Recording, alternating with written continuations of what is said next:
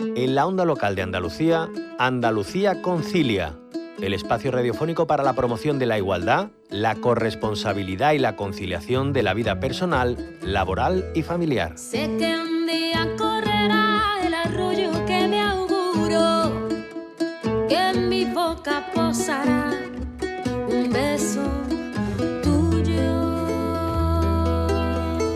Abrimos un nuevo capítulo de Andalucía Concilia, un tiempo de radio destinado a reflexionar sobre conciliación y corresponsabilidad.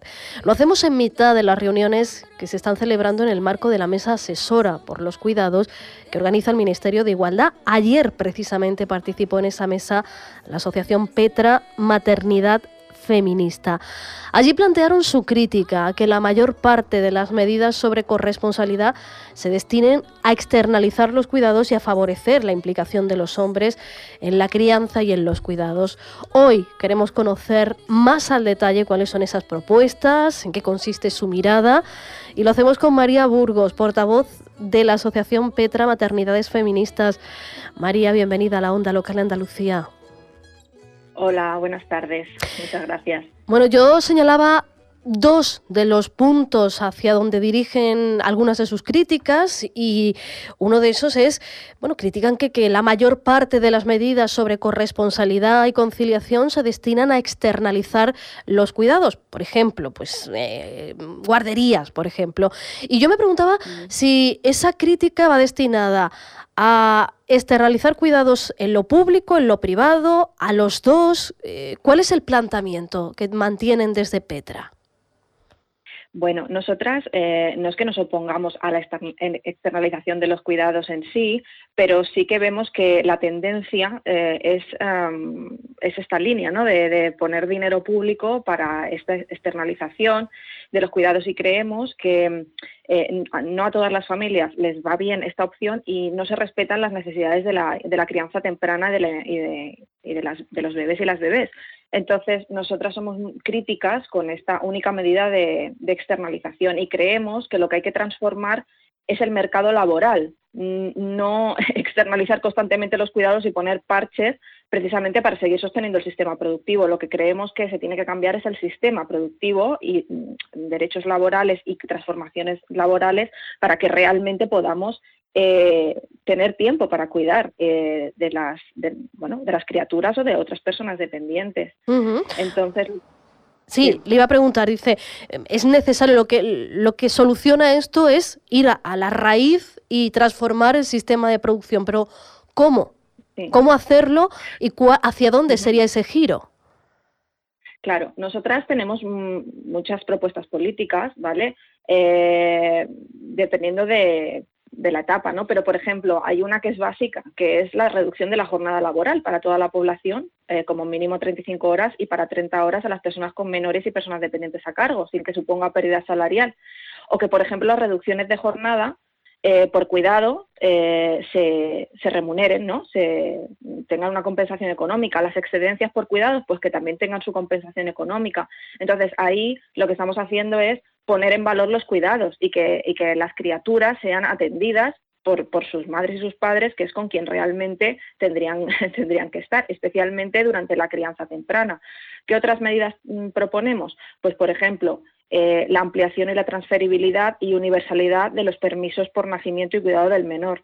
Nosotras creemos que los actuales permisos iguales e intransferibles discriminan a las madres y no tienen en cuenta las necesidades de las, de las criaturas en la crianza temprana. ¿Por, qué creen que, ¿Por qué creen que discrimina a las mujeres? Bueno, creemos que discrimina a las mujeres en primer lugar porque eh, no se, las mujeres mm, no pueden em, dar el pecho si ellas lo desean eh, como mínimo los seis meses que reclama la OMS, ¿no? que, es la alimentación, eh, eh, la alimentación exclusiva. Y como mínimo la OMS también dice que hasta el año pues estaría bien que, se estuvieran dando el pecho. Entonces muchas mujeres dan, damos el pecho y no podemos compaginarlo bien porque, claro, no tenemos unos permisos dignos. Entonces, ¿esto qué implica? Que al final muchas mujeres acaban cogiendo, acabamos cogiéndonos excedencias sin remuneración y reducciones de jornada sin remuneración con la pérdida económica que esto, que esto conlleva. Por lo tanto, cuando ha habido dinero para, para este tema, se le ha dado a los más privilegiados, que son hombres, varones con buenos empleos, eh, todo el dinero público se ha ido para ahí porque además tienen, al tener mejores empleos y mejores cotizaciones, ya tienen más permisos tramitados que las mujeres. Entonces, las mujeres seguimos cuidando desde lo precario, pues muchas dejando trabajos, otras cogiendo excedencias, las que se lo pueden permitir, o reduciéndose jornadas. Em, entonces, claro que es discriminatorio, porque como no tienen en cuenta los procesos mm, sexuales y reproductivos de las mujeres, están al final eh, discriminando a las mujeres. Entonces, es absurdo pensar que una medida igualitarista eh, va a producir un, cambio que nos beneficie a las mujeres. Lo que ha beneficiado es a los hombres, a nivel económico y derechos. A, ver si, si, lo entiendo. Ustedes critican que, que, por ejemplo, ese último paso, porque es verdad que empezaron los permisos a la maternidad, en el último tiempo han llegado los permisos a la paternidad, y que este segundo paso de ampliar permisos a la paternidad eh, la posición que tienen desde Petra es que no está ayudando realmente a, la maternidad, no está ayudando a, la visión de la crianza que apoya a Petra. No, a ver, evidentemente todos los permisos son bienvenidos y, que mm, eh, la pareja, ¿no? Si es que hay, porque no nos olvidemos que las familias monomarentales pues no tienen esta, estos permisos, mm, el doble, o sea, no tienen las semanas como las biparentales, tienen la mitad. Pero en el caso de que haya otro progenitor, eh, pues claro que bienvenidos sean todos los permisos, pero si es que si no se está cumpliendo lo mínimo, que era lo que exigen las madres desde hace mm, pues 30 años, que es la ampliación del permiso materno, es muy injusto que se, que se, que se iguale, ¿no? Más que nada porque al final eh, o sea, no es un tema de que los padres no tengan que tener un permiso. Lo que nosotras decimos es que si fuera transferible, pues al menos se podría distribuir la familia como, como buenamente quisiera. Es decir, hay muchas realidades. Hay personas que son autónomas que, o personas que no se cogen todos los permisos, o eh, en fin. Y claro que al final muchas madres se lo acabarían cogiendo, evidentemente, porque es totalmente insuficiente la actual medida ahora. Es que nos hemos convertido en el país con el, uno de los peores permisos de maternidad de Europa y uno de los, bueno, de los mejores, sino por no decir el mejor de Europa, blindado, intransferible y largo. Es decir, entonces es absurdo.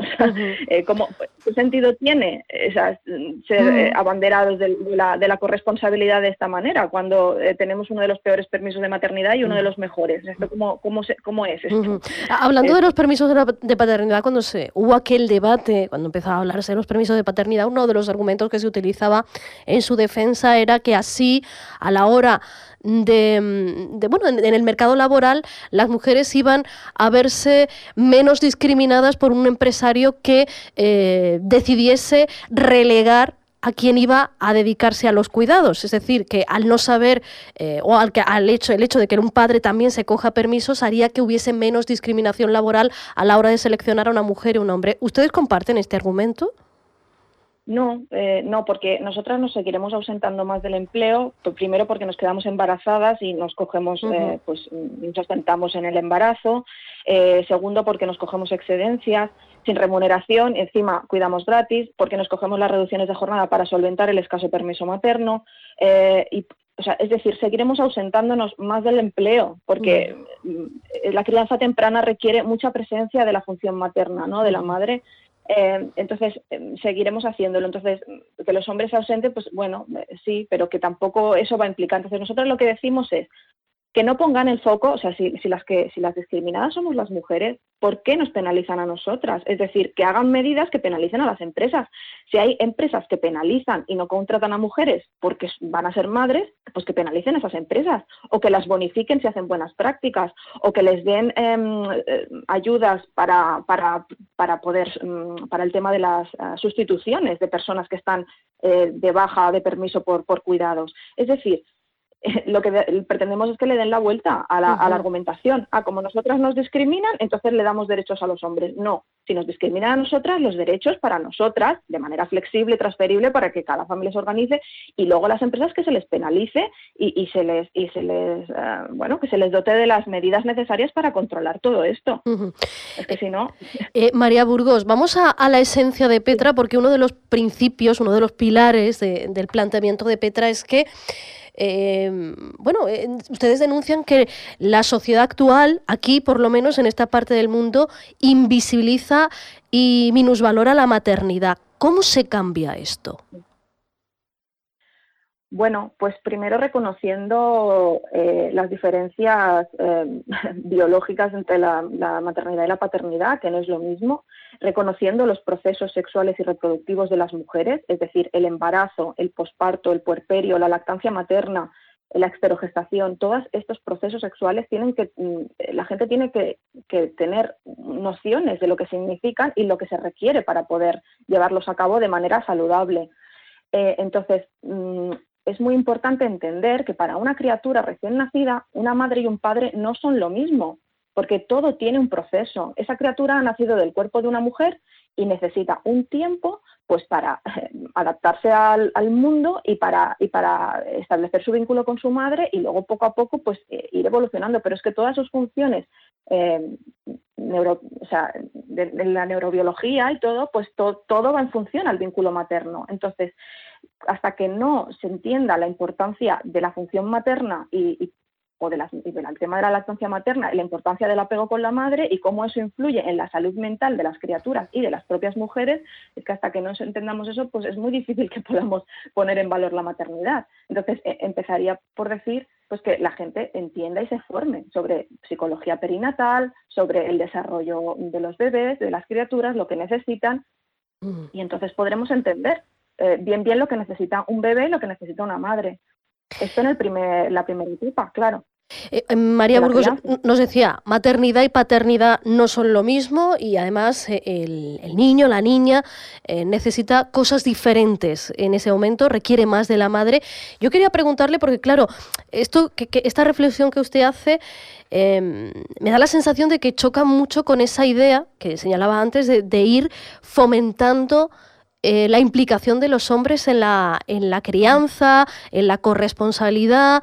Em, ¿Cómo, ¿Cómo, se hace esto? ¿Cómo, cómo, pues porque supongo que ustedes apuestan porque haya mayor corresponsabilidad de los hombres. Por supuesto, es que eso es imprescindible. Eh, los hombres pueden ser corresponsables igualmente, con o sin permisos, con o sin excedencia, es decir, ellos también se pueden coger excedencias, reducciones de jornada, eh, para poder atender a sus criaturas. ¿Cómo puede atender a un padre eh, ¿no? A, sus criaturas? Pues eh, en el caso del bebé, lo importante es sostener la diada madre-bebé, ocuparse de absolutamente todas las tareas domésticas mientras la madre pues está con su criatura, le está dando el pecho. ocuparse de las criaturas mayores. Cuando son más mayores, cuando ya ha pasado la, primera etapa de la crianza temprana, conforme las criaturas ya mm, van ampliando sus vínculos, pues claro que el padre va cogiendo más protagonismo con el bebé y puede, eh, y puede estar presente y, debe estar presente. Es que si no, qué locura, ¿no? Criar sola. Entonces, lo, importante es que el padre esté presente y, eh, y, que no esté presente solamente cuando es bebé, sino que esté presente toda la crianza ahí, toda la vida para ser corresponsable. Las reuniones de los colegios, ocuparse mm, de la comida, de las cenas, eh, la compra, el médico, es decir, hay mil cosas de las que ocuparse que, puede estar un padre perfectamente presente. Eh, y que las mujeres lo hemos, hecho toda la vida. es decir. Mm, y, María Burgos. Sabe que están, en el último tiempo se está hablando mucho de la familia, en el Congreso ha habido debates en el último tiempo, hemos escuchado la parte más conservadora de la bancada, incluso la ultraderecha, con Macarena Olona hablar em, de una manera muy mm, vehemente y energética en favor de la familia. Y quería preguntarle qué diferencia hay entre el discurso de Petra, que, trata de apostar por esa maternidad y por dedicar más tiempo, más espacio y más atención a los cuidados, y el discurso de la familia que hace eh, la parte política más conservadora de nuestro país.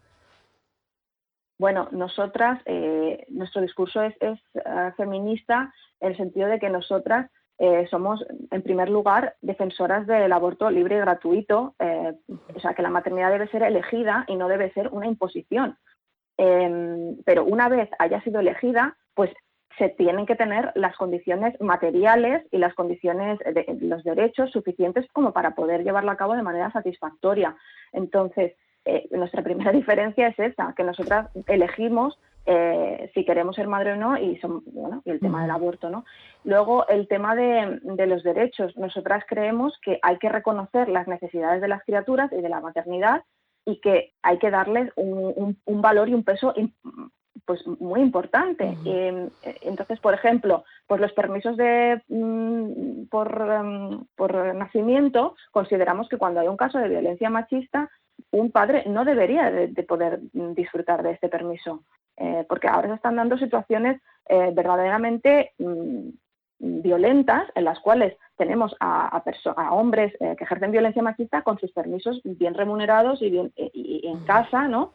Y, muchos eh, y muchas eh, mujeres que se ponen en contacto con nosotras es una de las de las peticiones que más tenemos no constantemente en redes pues mujeres embarazadas o con bebés muy pequeños que están en procesos de separación y divorcio que los hombres eh, pretenden tener una custodia compartida desde el primer momento cuando son criaturas lactantes que, requieren estar cerca de su madre. Entonces este igualitarismo absurdo pues no es, es, la diferencia. O sea nosotras apostamos por, porque la madre tenga eh, esa capacidad de poder decidir, de poder eh, atender a su criatura en, esa etapa tan necesaria, ¿no? Entonces, eh, nosotras no le damos los derechos, no queremos darle los derechos al padre, queremos que los derechos sean para la protección de la diada, de la mujer, y que, y que bueno, que ella pueda decidir cómo se distribuyen los permisos, ¿no? Entonces, bueno, no sé si se ha aclarado, pero eso sería un poco, aparte que estamos totalmente en contra, evidentemente, de los vientres de alquiler, y, bueno, en contra de las custodias compartidas impuestas, de la aplicación del síndrome de alineación parental. Mm. y bueno, claro. Eh, y, María Burgos, eh, una de las peticiones que ustedes han puesto de manera reiterada sobre la mesa ha sido, eh, bueno, precisamente para apostar por una crianza, em, bueno, pues más sostenible, una crianza más saludable una eh, prestación básica, una ayuda básica universal por menor a cargo. Yo no sé si es una de las medidas que le han presentado al Ministerio cuando se han reunido en las últimas horas con el Ministerio de Igualdad. Sí, nos hemos reunido nosotras con el Ministerio de Igualdad y con el de Derechos Sociales y también hemos estado asistiendo a la mesa de cuidados y sí, la, eh, medida de un permiso eh, por, menor a cargo universal, porque nosotras creemos mucho en la universalidad de todas las prestaciones porque si no son universales se queda muchísima gente fuera y precisamente somos uno de los países con mayores índices de pobreza infantil y esto está directamente asociado a la pobreza de las madres, de porque una vez eh, tienes hijos, eh, eso es un factor de, desprotección en este país, porque como no hay, ningún, no hay medidas que protejan la crianza, pues las madres acaban criando solas encima con los índices de violencia machista, con la falta de corresponsabilidad que hay, es decir, todo esto al final las madres acaban ocupando solas y, sin remuneración. Entonces, por eso sí que pedimos esa prestación universal por menor a cargo, que parece ser que es una de las medidas que sí que pretenden en un futuro tener. O sea, que les han dicho que sí, que, se lo plantean. Sí, esta sí, la de prestación universal por menor a cargo. Sí, luego otras, pues pedimos otras muchísimas cosas, por ejemplo, permisos para, para el tema de, lo, de la, por cuidado de hijos hospitalizados por enfermedad o para poder llevarlos, eh, para poder ir a las reuniones escolares, para poder implicarnos en, la, en el tema escolar. Eh, son totalmente insuficientes los permisos retribuidos por enfermedad de hijo que hay ahora. Entonces sí que creemos que se debe de, ampliar o, un permiso pedimos en su momento por el tema de la cuarentena, cuando las criaturas tenían que hacer cuarentena, que esto fue una absoluta locura, ¿no? Pues que, que, exista un permiso para poder atender a nuestras criaturas.